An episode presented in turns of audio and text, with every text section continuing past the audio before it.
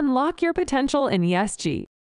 Today we have the honor of having Jeannie Ng from China Light and Power and the Hong Kong Institute of Qualified Environmental Professionals to share with us her experiences. We normally start off with our panelists uh, giving an introduction to themselves. So Jeannie, over to you. Tell us a little bit about your career path. Well, thank you so much, Glenn, for having me here. Um, well, maybe I'll just start off with a, a, little bit of just, you know, the facts of, uh, you know, my story. I was born in Hong Kong.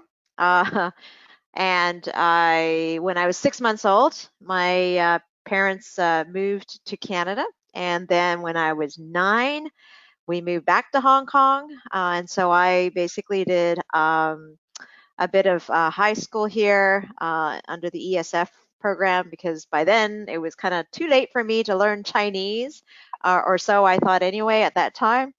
And um, then when I was uh, 16, went back to Canada, did a year of high school. Uh, then I went to the University of Toronto, did a bachelor's um, of science in toxicology. And uh, I, after graduation, I came back to Hong Kong. Originally, I wanted to be a police officer, you know, working in the forensics lab. But when I came back to Hong Kong, my parents were obviously not very happy with that idea. Uh, so they obviously um, uh, were very unhappy, and therefore they did not allow me to go back to Canada. and so I ended up staying in Hong Kong. And then while I was in Hong Kong, uh, you know, the fact that I was sort of, you know, protesting that they weren't allowing me to go back to do the job I wanted to do, I decided I was not going to work.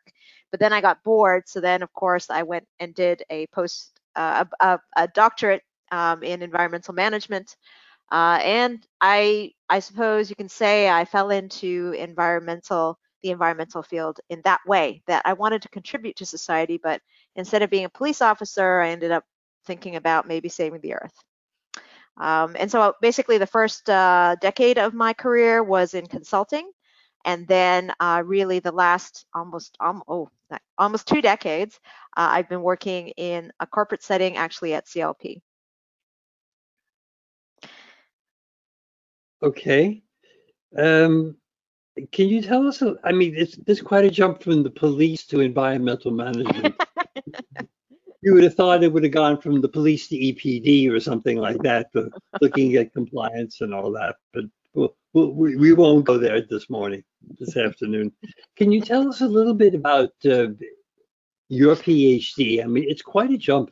PhD is in intensive studies. It takes several years to get a degree. How did you wind up in environmental management? I mean, I understand the toxicology side, but you worked mm -hmm. together with Bill Barron who's what has been one of the lights in Hong Kong. Can you tell us a little bit about that?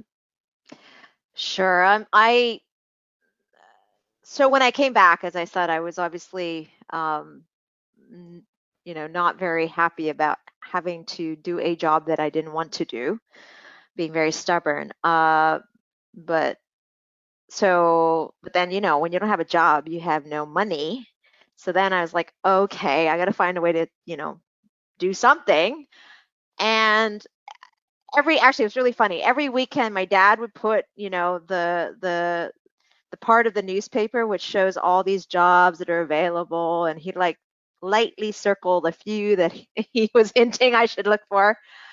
And um, I remember on one of these occasions, I saw the University of Hong Kong sort of posting like, "Oh, we have some uh, uh, postgraduate studentships, right? There are studentships that are available. Um, and that was when I thought, oh, okay, well, what if I did further studies and I'm getting paid for it? So why not? So that's actually what motivated me at that time. That um, that was partially that. Secondly, why the topic of environment? Well, because my uh, undergraduate project was actually in asbestos, and it was done jointly uh, with the um, Ministry of Environment uh, in on Ontario um, at the time, Toronto. So that got me very intrigued and interested about the environment that, you know, asbestos obviously is toxic, but the fact that, you know, from an environmental perspective, this was something that was um, used because it had positive qualities. It basically,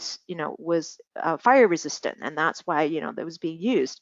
But then the fact that okay, it was good for one thing, but then unfortunately had this negative side effect, unintended one, uh, to me was very interesting, and, th- and that's what got me into the whole topic of environment in the first place. So, uh, how did you wind up with Bill under Bill's mentorship?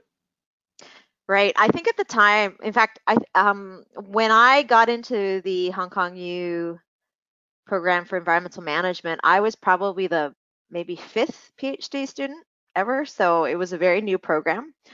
Uh, and apart from Professor Peter Hills, um, Bill Barron, um, they were actually there weren't really that many professors in environmental related issues in the first place. So to be honest, um, Bill was the only, pretty much, I think the only uh, professor at the Center of Urban Planning and Environmental Management at the time. That was what it's called, CUPEM. Um, that you know really was uh, focused on environmental issues, uh, and and so really anyone who was doing a, an environmental PhD, Bill would would very likely be uh, one of the supervisors. So that's how uh, Bill became my my first um, mentor, I could say. Um, and it was an amazing experience. It was actually it was very eye-opening because I started thinking about the impacts he's had on my life because having him as my mentor and as my PhD supervisor, it showed me how an adult can interact with a young person in a way that's very different from my Asian or Chinese upbringing my Chinese upbringing was that you always respect your elders, you don't talk back, you don't ask why. Um, so there was always a little bit of a communication gap, I guess, but but that was actually that's how you show respect. You know, that's what we were taught. Uh, but you know, having a mentor like Bill for the first time in my life, I realized, oh, like that that relationship doesn't have to be that way. That you know, if someone's older than me, I I am allowed to talk to them and I'm, I am allowed to question, right? Or ask, but I don't understand why, right? And I think that was that was really, really great for me. Um, that I'm very, very lucky uh, that I had such a great mentor. Yeah, Bill's been enormously influ- influential in in the, the the books, the publications, the talks, the PhD students that he's matriculated over the years and we're really very thankful that we had Bill for the time that we had. He unfortunately passed away a few years ago, as as many of us know. But let let's move on from that. Your first job was in consultancy. That is correct. PhD to consultancy is not exactly the same. yes, you can say that again. Uh, so Actually, it's a funny story. I actually started working before I finished my PhD. Um, and so I started working for a consulting firm, um, ERM. And to this day, I still, you know, it's one of my favorite uh, firms just because they they do really great, great uh, stuff in terms of new, emerging, cutting edge things. You know, not not being stuck on very routine compliance driven type of stuff. So I think that's why I really, really enjoyed my time at ERM. Um, but I have to admit, um, when I started at ERM, I had yet to finish my PhD. And it wasn't until like a year into the job that one day my boss came around and goes, I thought we hired you because you you're you're you're supposed to have a PhD or you're in the middle of getting a PhD. Like, uh, you know, is it coming or you know, where is it? So then I was like, oh yeah, uh, well I've been working so hard, I don't have time, right? now that I'm working for you. And so uh, they were nice enough to give me um, uh, a month, and I can't remember if it was. I, I'm pretty sure half of it was paid, half of it was unpaid, but it was just leave to get go, finish it, and come back. And you know, I was really impressed. I, I thought, wow, okay, that's okay. You know, I'll go, I'll go do that and of course coming back then i realized you know well it was to my benefit so i have to thank them for for pushing me to finish it because as anyone who's done a phd knows when you get to the last laps you, you sometimes just start wondering oh is this worth finishing there are times right right glenn i don't know what your experience was but Was it similar? It was You- there's a very similar. I Yeah, didn't do so- mine in environmental sciences. I did it in combined engineering and medicine, and it was twice as difficult. Oh God, But- yeah, Those are- those are the old days. We don't we don't think about that anymore. right. But, I mean, but, thinking but about that's the yeah. about the, if you could have a little discussion with us, tell us about the, the, the, the way in which a PhD student works things. And then what happens when you flip over to a consultancy? What happens to the competencies, the assumptions, how you approach the work, how you manage, how you get managed? Yeah, I, I think um huh, it it was a lit I mean it was obviously really a huge difference. Uh as a PhD student, I used to come in at 11 and then leave at midnight or 1, you know, the the hours I kept first thing already huge difference. So needing to be at work on time, um on the ball, not late for anything. Time management in general that was something that to me i was like wow that's a huge thing because it wasn't just you yourself needing to be in a certain place um, in a certain state prepared but it's also when you do your work. So in consulting any job that is late you're going to be penalized. You're going to be you know you're so there was no room for oh well i was going to finish it today oh never mind i'll finish it tomorrow that is not an option and I think for me, that was one of the biggest um, good training I got, which was it has to go out the door. This is the deadline. Now, it forced me to choose because I am a perfectionist. I love just just just tweaking and tweaking and tweaking. And then if you allowed me as a true sort of academic, we just tweak it forever. It would never go out the door. But for a consultant, that's the great thing. It forces you to strike a balance. Look, at the end of the day, you owe the client this. What is the level or quality of product that you are willing to deliver that you could still be proud of, but you know, yet you can still do it on time. And I think that was one of the most valuable lessons I learned, first of all. Yeah. Secondly, I think um, networking or meeting people because you know sometimes as an academic you can very easily just close your doors and do your own little research in your little cubbyhole so um, i think being a consultant was good because it does allow uh, after a certain period of time it allows a lot more interaction with more people. And and in the case of environmental consulting you know we got to know more about different sectors uh, and understanding sort of environmental impacts of different sectors that they are different. And having that insight into the business world uh, being a consultant really really helped with that. And i think academia really sometimes lacks that um, that actually angle to make their research more practical sometimes even so I, I i think that's also the difference between the two that one's a bit more theoretical and obviously consultant is is very practical Okay. And so from there on, you say you moved over to CLP and you were working with Gail Kendall at the, at the outset. Can you tell us a little bit about the change between a consultant and a client? Because that's another, well, is, is another growth. It is. Um, I have to say, I loved consulting. Uh, I really, that was, it was so satisfying because when your customer or your client is happy with your product, they will come back, right? So I don't need to sell anymore. People are happy with the work. They, if it's similar, something along the same vein, they'll just ask for you, and and that's that's kind of good. Um, and I am um, I think the the part of it is also my personality. I do like to serve. I think that's my I want to contribute and I want to serve and I want to serve well. So that's why I really really enjoyed consulting.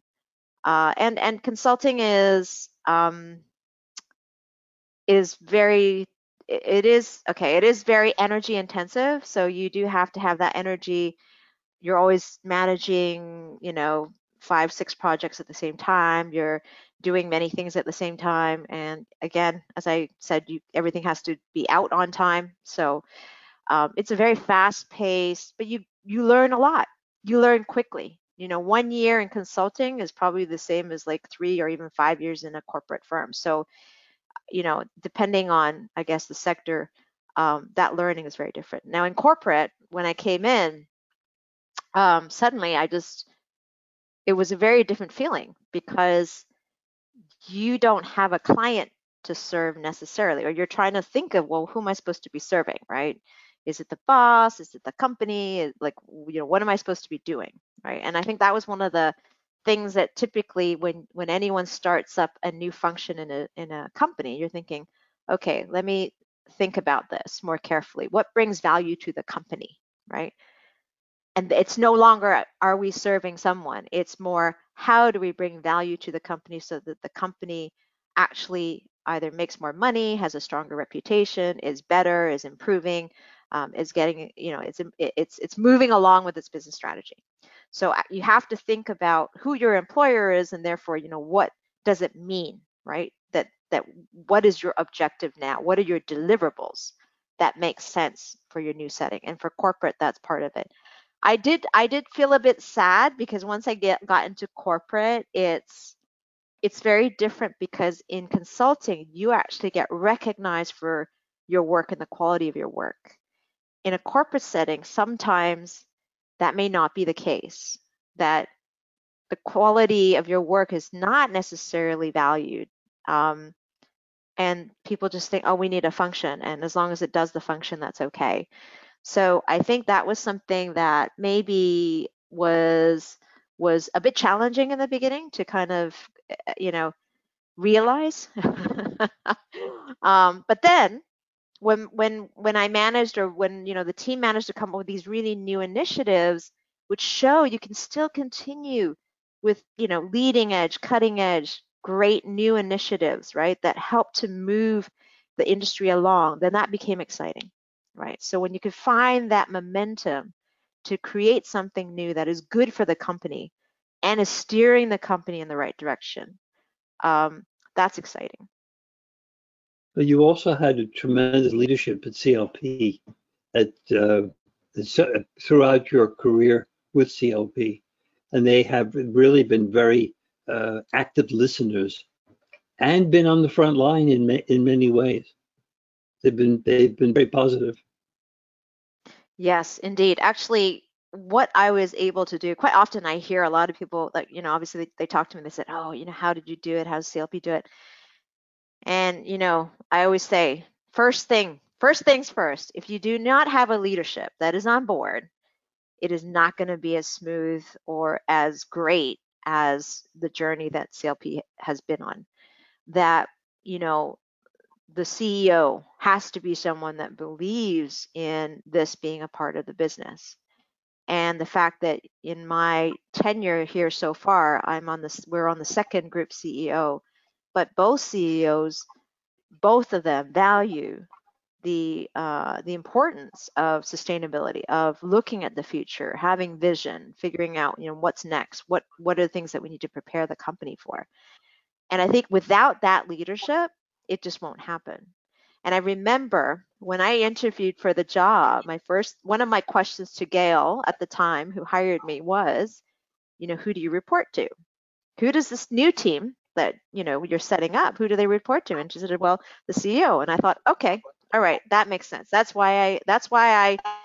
I, I yeah as I as some of my friends said you you know they said that I switched to the dark side uh, because obviously thinking about a power company and you know it's got its you know impact environmental impact. People are saying oh my god you're going to the other side. Um, but it was because there was that authority. There was that line um, uh, that that empowerment that if you have that reporting line to c-suite that you can actually really uh, help to affect change. Gee, you talked about going from the ac academia to consultancy and then to, to a company.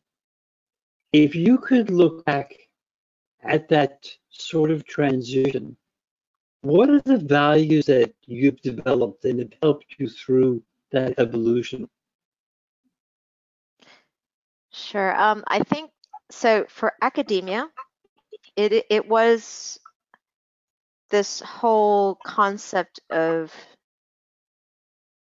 quite often it's like not everyone has an idea what you should do. So you're supposed to figure it out on your own. Like, what do you want to research? What is, you know, what do you think is important? Uh, you know, how, do you decide, right? Uh, what area you want to do, what topic, and then how do you go about finding that information? So I think academia is really good for for training sort of, I guess, fundamental skills in in trying to envision something with a blank piece of paper, right? Um, for consulting, it was about management, right? It was about time management, managing projects, managing stakeholders, managing your customers, managing everyone who's involved to make sure the project gets successfully delivered. When it came to corporate, uh, even more so, it was managing people, I would say. So more, even more than consulting, because in consulting, it was probably 50 50 and maybe when you're junior you're not managing as many stakeholders either. So maybe when i was i think back at that junior level you know 25% of my time was you know maybe doing stakeholder engagement area or 30% and then the other was really doing the work sitting there and just doing hours and hours just doing the work. Whereas when i went into corporate over time you know that similarly the the sort of 70% work, 30% engagement started shifting. And as you actually, what's interesting is as you start to uh, get promoted, which is good news, uh, fortunately or unfortunately, depending on what you like, that proportion of managing people gets higher and higher and higher. And the opportunity to actually do work, hands on work, that proportion uh, starts to shrink quite a bit. So that's the observation I can give you. Um, and and that's why sometimes I often quite wonder like I am I tend to be more of a technical person, so I have to admit I think I've struggled a little bit as promotion started happening. I really missed, you know, being able to sit down and, you know, construct a whole spreadsheet, you know. Um, so, uh, yeah, I, I think those were the sort of three segments of, of skill sets you you you, you kind of learn. And there's also a little bit more politics I've, of course in any corporation. Um, whereas in consulting it's it's less so because if you it doesn't matter if your colleagues or your boss like you or not. If you're bringing in money you're getting the work done you're going to you know that recognition will happen because they want to keep you because you're making money for them. So that's why i think the dynamics is also quite different depending on you know what what you expect and what makes you kind of satisfied or the amount of appreciation you need. Um, I, that's why I like consulting because it was I really felt like you put in more, you you know you see the feedback, you see what's coming back. Corporate, it could be sometimes you feel like it's a black hole, but then once in a while, oh, you know something came back, but it's like it's not it's not sort of that delay and then that difference in terms of how much you think you put in and then how much comes out sometimes there's a bit of a discount. So, um, so the satisfaction is slightly different. Jeannie, you've just outlined uh, three decades of, of, evolution of your own career and your own self. You've, you've outlined a little bit of the passions, but you've also talked to a, almost a lifelong journey of learning, of adapting.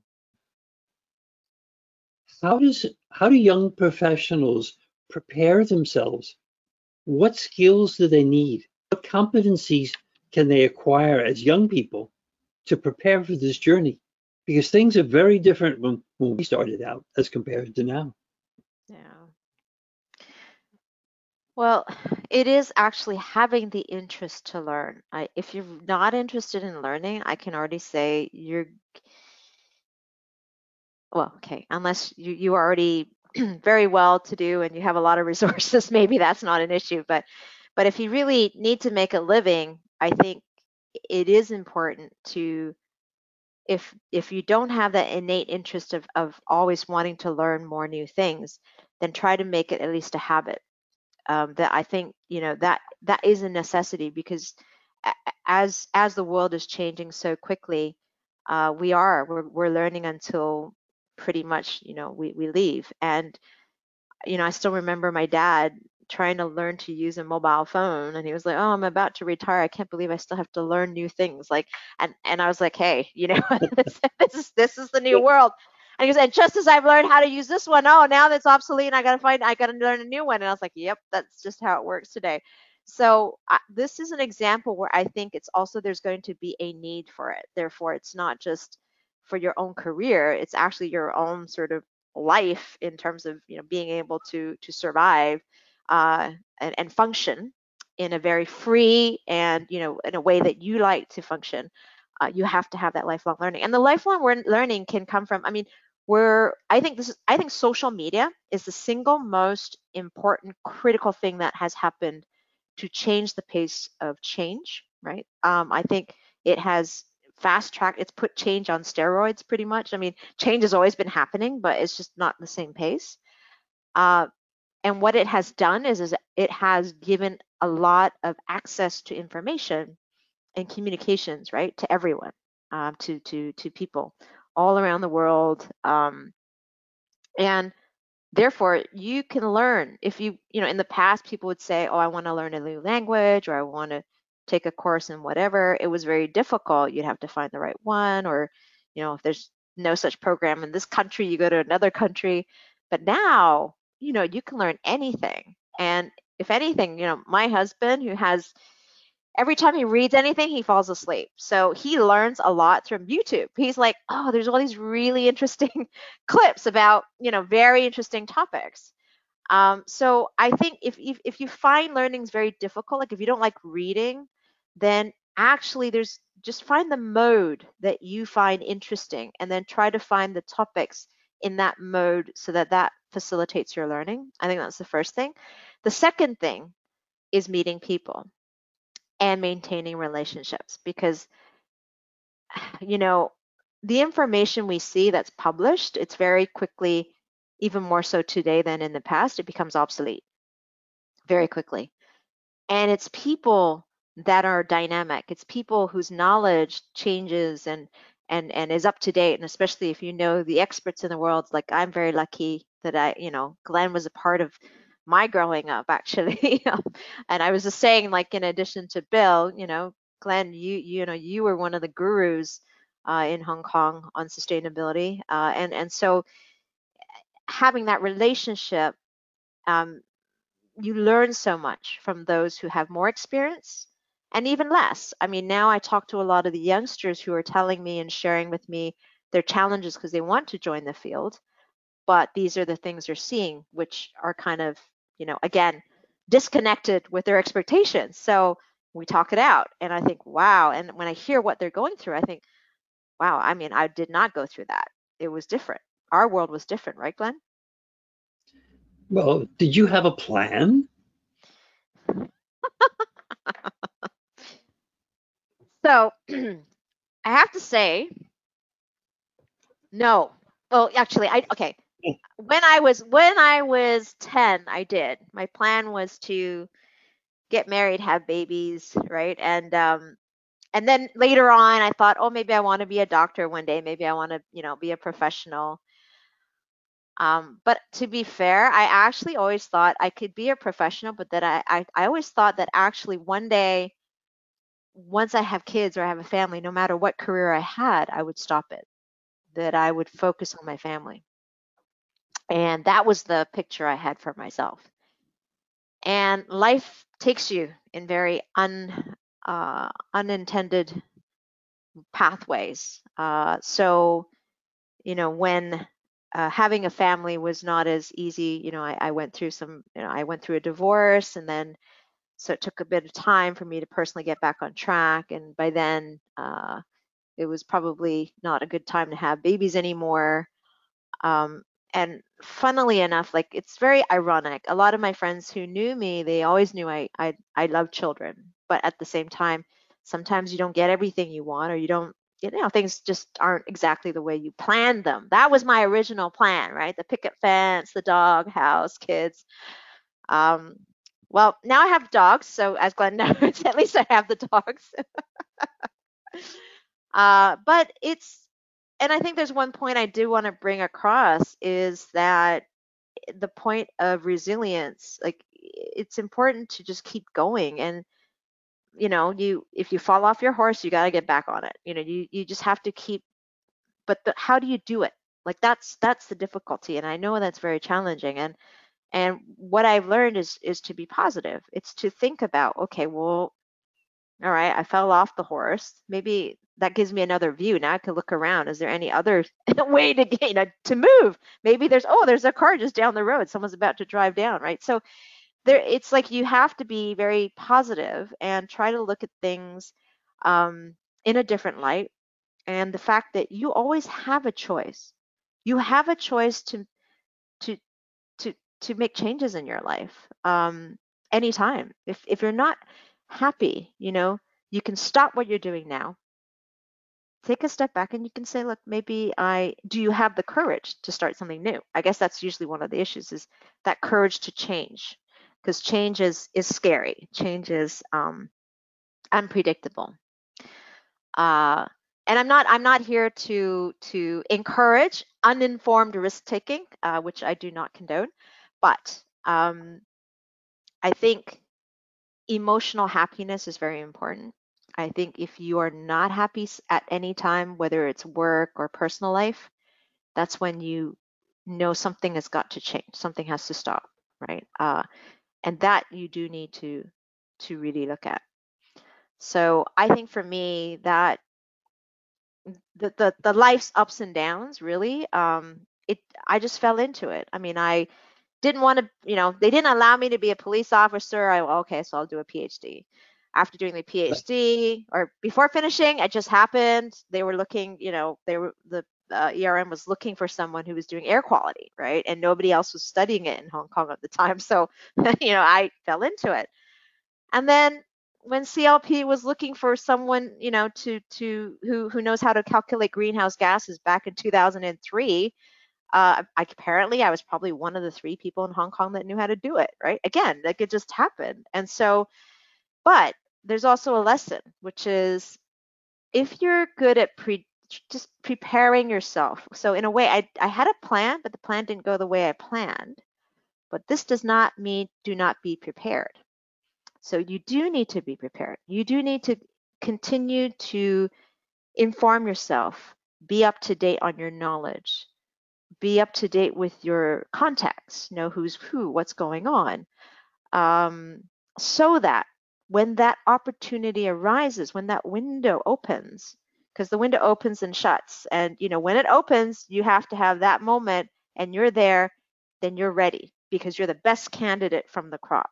You know, and that's where preparation is important. Planning. Let's, let's talk preparation. Yes. Yeah. The the Institute for Qualified Environmental Professionals. Oh yes. It's very unique let's talk preparation. Can you tell us how did you get the idea to start that? Well, it, I mean, obviously, having been in the corporate sector and you know understanding more how corporates work, at the end of the day, I realized, you know, you you actually have to think about the demand side. Why is it that the profession has not been lifted or um, advancing, right? Um, after decades, right? After two decades, right, of, of being in existence. Um, you have an EIA ordinance in Hong Kong. Like, why is it that? Very strange, you know. There's there's an ordinance. Why? And then it was just that understanding, you know, that that light bulb moment. We're thinking, oh, but if nobody, you know, nobody is forced to hire someone who has to have a certain qualification, and that qualification does need to be very credible, i.e., being a professional, then it's just not going to happen. And that, and basically, there was a dozen of us came together.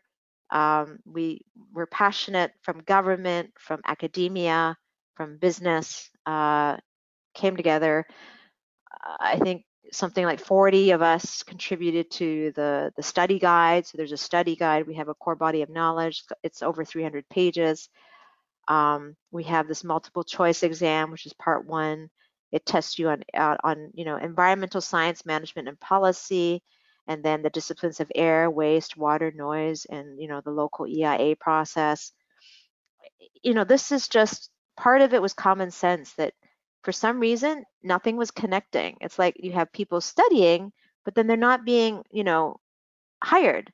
And then the employers are like, oh, but there's nobody who has this right knowledge that we need. So there's this total disconnect. And what this qualification has helped to do is actually bring together, close the gap, and produce this beautiful pipeline from university level, right? The training from undergraduate, postgraduate to employers, whether it's government, you know, corporations.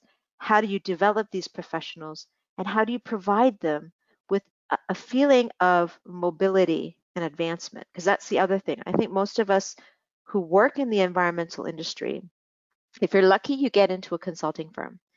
Um, uh, and maybe and maybe okay, you get into government, but the the pathway of upward mobility or advancement is not necessarily there. The, the, there is not necessarily a career path for everyone who graduates, right? So as a result, um, we need to make sure that there is such a pathway.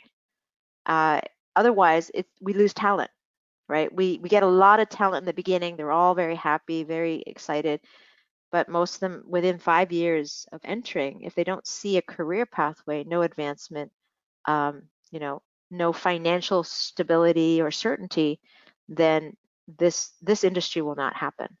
So that's why we really need to professionalize the industry so that we can retain great talent that we actually you know do attract in the first place and and try to keep them there um but yeah it, but it was the it was the it was the effort of many people and you know again i was very lucky very blessed that there were so many like-minded people very passionate about the younger generation all of us were saying this is for the next generation this is for them we want to create a new industry whereby there are going to be sustainable, robust jobs, jobs that they can be proud of, jobs in which they will be respected. Right now, we do have a problem. You know, being in the environmental industry, sometimes you, you might get, you know, indirectly blackmailed or, you know, threatened if you don't give a certain conclusion or, you know, and, and I think that is really sad. And that is what, you know, makes it hard for us to retain talent. How do you see the field growing in Hong Kong and, and the region, the Greater Bay Area? I think for the environmental industry, there's definitely going to be the need for more professionals and uh, the the need for specialists. But then there's also the need for ESG professionals. So I think that's the thing. I think when you think about the whole picture, right? Um, you know, you've got your ESG specialist, you've got your environmental specialist, you've got your um, human resources labor specialist, you've got your social impact specialist, you've got your governance, corporate governance specialist. We need more of all of them, right? Um, and and and those professions should continue, but you're going to need also more um, combined integrated talent whether it is from the business side or the finance side, for them to learn or know more about how to manage or how to at least gauge and ask the right ESG related questions um, at the corporate level, right? For for corporate, I guess, corporate strategy management. Um, and so you've got different levels. You've got existing professionals that will need to know learn more about ESG areas uh, but then you also have, I think, a growth and strengthening of existing professions. Actually, this is the funny thing. Even CG, corporate governance, is not necessarily seen as a profession. So all of these areas are actually very new. And that's what we need is we need to professionalize E, S, and G areas. They all need to be professionalized. And so there's do you see that, do you see that as being a, an organic growth from QEP, the Institute, or do you see that as being the Institute merging or integrating with other groups in a growth? How do you see that growth happening? I think HKIQEP, because of our our roots, is that we are environmental uh, professionals. So I think first of all, for sure, we can be seen as the very strong leg of E, um, especially in Hong Kong. That you know, if anybody had any E issues, they could come to our institute. You know, we'll have all sorts of experts to to tell you, you know, what's right. Um, we have been approached by, you know, obviously different organizations asking us, you know, could we convene ESG type of training? And maybe we could because of our because of our experience in being able to develop a qualification and developing a process that's very robust, that's even recognized by governments being very robust. However, it also means that we need to collaborate. We need to collaborate with the governance professionals, with the social impact assessment professionals, uh, with the you know HR professionals, in order to be able to deliver uh, ESG related training. And I think it can be done. It can be done. And I guess you know HKIQEP could be uh, you know a leader in trying to lead it, right? But at the same time, I would say let's I would call it more coordination because we are environmental experts, but you know we're not ESG experts because we can't be, right? I mean, it's it's uh, each of those have their specialties. Maybe in the future, the term ESG practitioners or specialists is because they're more corporate and the level that they need to know is wider but not as deep. And that I, I think that's already here. I think that demand is needed. And I think that's where some people are saying, well, where can we even get training for that bit? But I think my question is, but who are we training, right? Are we training someone who, who started off with an environmental background or someone who had a finance background or an accounting background? And, you know, those could be very different depending on uh, their background, but also their need or their current job. You know, what are what is the role and responsibilities of their current job? Yeah, well, you you outlined the process before to prepare oneself for when the window opens, you have to be ready to move. So it's a question for the environmental professionals as well as for the executives leading in the company. So thanks for that, uh, giving us a little bit of light on that. I'd like to take a little bit of time to turn to some questions which we've which we've gotten. Okay. One of the questions that we've gotten about being distinctive characteristics for being a good consultant. One of the points you raised was time management. Hmm. Can you think of any other things that a, a good consultant should have in their in their toolkit? Um, the ability to listen and manage um, your client. You know what is it that your client really needs? And understanding um, sometimes the client doesn't even know what they need. So okay if they don't know what they need then then the ability to recommend to them what makes sense for them and this is where the judgment call is very important this is one of the dimensions i think you know in our hki qep we also teach like our whole point about you being a professional is you're supposed to provide recommendations. You don't just someone asks you a question, you Google it, Wikipedia, and then you tell someone the answer. That's not it. The the answer is how do you apply your knowledge and how do you solve a problem. So I think problem solving, that that need to that that ability to identify the problem that needs to be solved and to help solve it, uh, again, that's another set but I, I think first and foremost, managing people, managing stakeholders, communication. Uh, how do you do that? That that obviously is is is critical as well. Where does one pick up those kinds of skills? I mean, there's not a managing people 101 at university when when I went once upon a time. Where do you pick that up? Well, I really, again, it goes back to I suppose knowing yourself. Um, this is a point I think Glenn I had mentioned to you earlier on. I, I know the, the question was how can you be a better consultant, but I also think, well, should you be a consultant? I think sometimes you got to take a step back. If you're finding yourself being really unhappy and you're doing it, but you're like, ah, oh, you know, this is so difficult. Well, maybe have a have a have a think about yourself. Like, what are your strengths? What are your weaknesses? What are your aspirations? What makes you really excited? what makes you get you know what is your passion versus okay what are you interested in you could do but you're not necessarily very passionate about right yeah i mean you have to be aware of yourself you know what makes you tick Um, and for me, the reason why, you know, for me, sometimes when I'm confused or I'm lost, I just have this one question Am I happy? and if I'm not happy, okay, that's the problem to solve. Why am I not happy? And then I go solve that, right? So I think, you know, this this point about knowing yourself is very important. And the reason why I say you have to keep track of who you are and who you're becoming because you change through time. You change through the different stages in life. You change because of the different people you meet, the different experiences you you you encounter.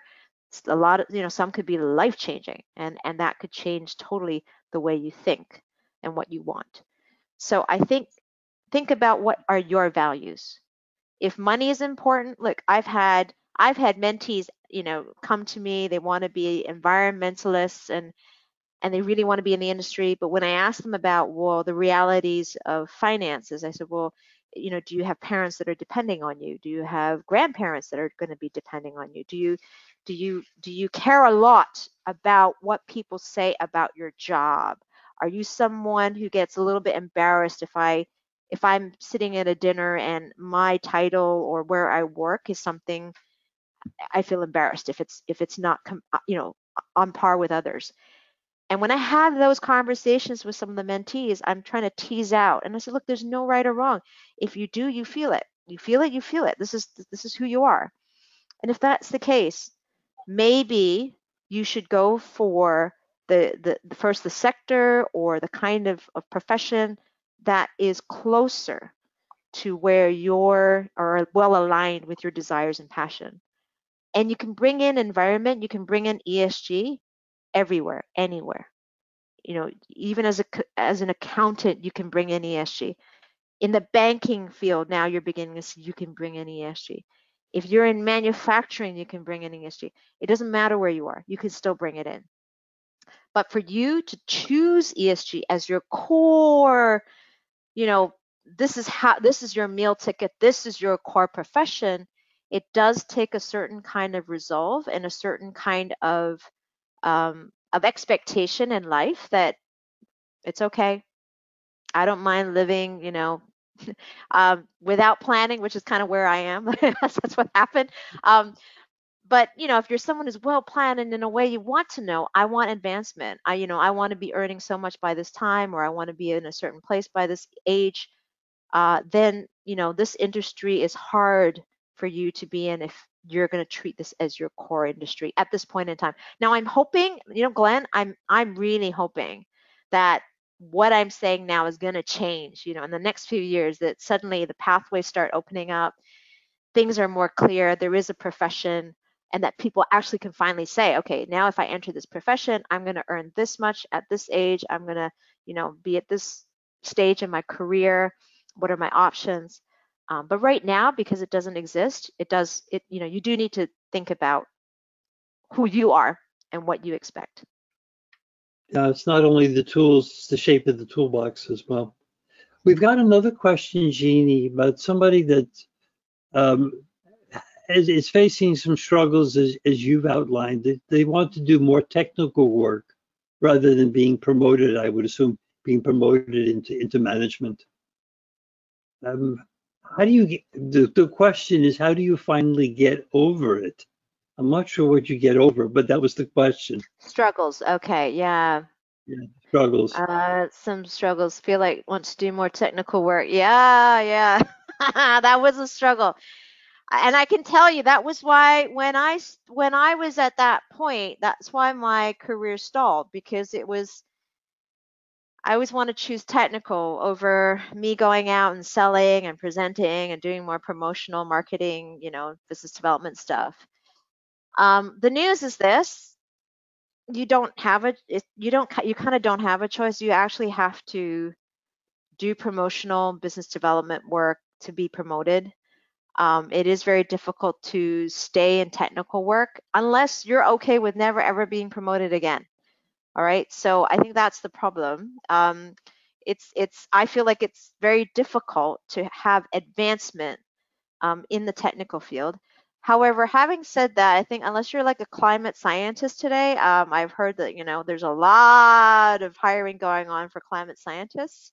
So you know maybe in those areas, um, because uh, you know what is the thing that I really do think is sad is that we do need more technical people and we need recognition that technical people should have their own ladder to advance as well.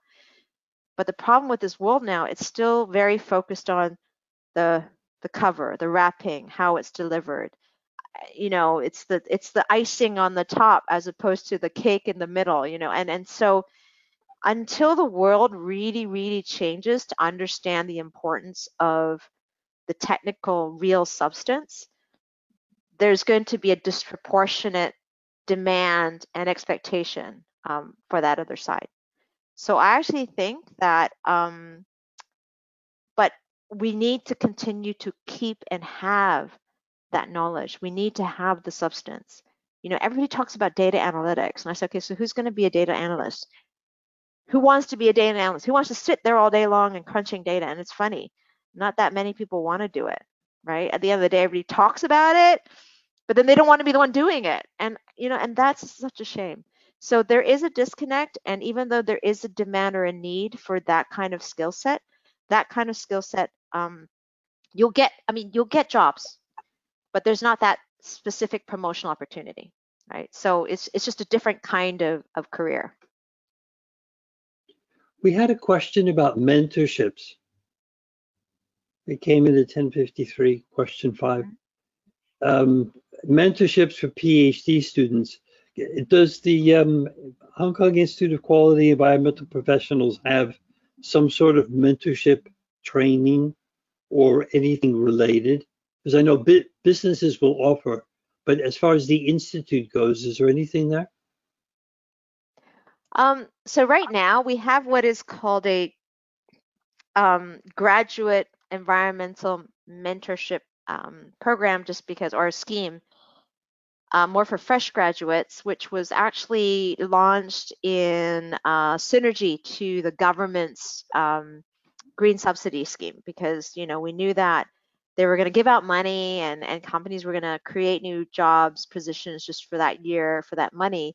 Um, but the HKIQEP, we launched this uh, this GEMS because we felt, well, it shouldn't just be okay. They get free labor for a year, but then then the, you know what did they learn? What did they you know did they learn anything? And so we did come up with a scheme for that program that anyone who is a if you know that you have been hired as a graduate um, uh, graduate uh, position under that government scheme, you can let us know and, you know, you can be one of the mentees and we will pair you up with a mentor who, you know, either uh, is closer to your sector or your area, your experience, or geographically closer to you so you can, uh, you know, talk more with this mentor.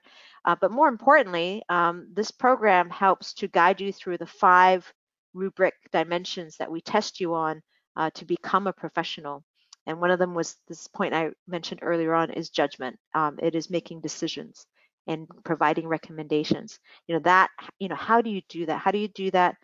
Uh, you know accurately, well, but also with the right uh, with the right attitude.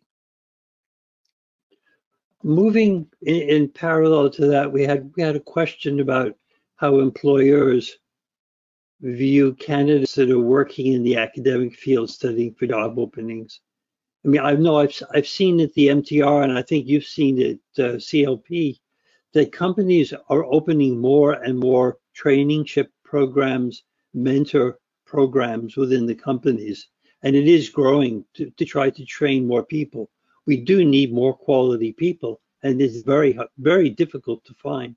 Perhaps we can just have a, a, a short comment or two about that because we're very close to 11 o'clock at this moment. Sure. Um, I, I have to admit, I think for academic, like for, I guess from academia, um, quite often we, we have a little bit to the, the business sector has a unfair bias in the sense that quite often they feel like academics don't understand the business world or the, the drivers of business and um, yeah, time management is a problem. is a problem. So quite often they're they're a little bit put off by you know hiring um, from the academic field, but um, so I I think that um, because here it says, how do the employers see the acad- candidates working in academic applying for a job opening in the industry? I mean, the, I think this it, it, it does depend also on um, the interview if you actually manage to get the interview um, and i think if you really wanted to enter industry it's to show through your research and your interests what you know about industry because if you don't know much about industry then it, it is very hard even though it's not fair but it's very hard for corporate to really consider you because they feel that you don't have that knowledge or the angle. So get to know industries more. Um, read some business cases. Um, you know, subscribe to the Harvard Business School online case library and you can read all about i mean yeah you have to pay a little bit of money but it's not a lot and you can read all about companies like well how do they think? What are their decisions? What makes what makes these companies tick? And different sectors have different issues uh, at different times um, so uh, just just read up on you know what what business has to offer. Yeah, that, that's great advice. Um, what I tell my men, uh, mentees is they try to do a 15, 30, 60 day plan when you talk to the companies saying, this is what I'm going to be delivering in that time for you. Here's how I'm going to grow. And these are what I will need to help me in my growth. Jeannie, we filled up an hour. I'm sure we could have filled up at least another hour or maybe two more. We, there's plenty of questions we didn't get to, and I, I apologize for that. Thank you again, Oh. Jeannie.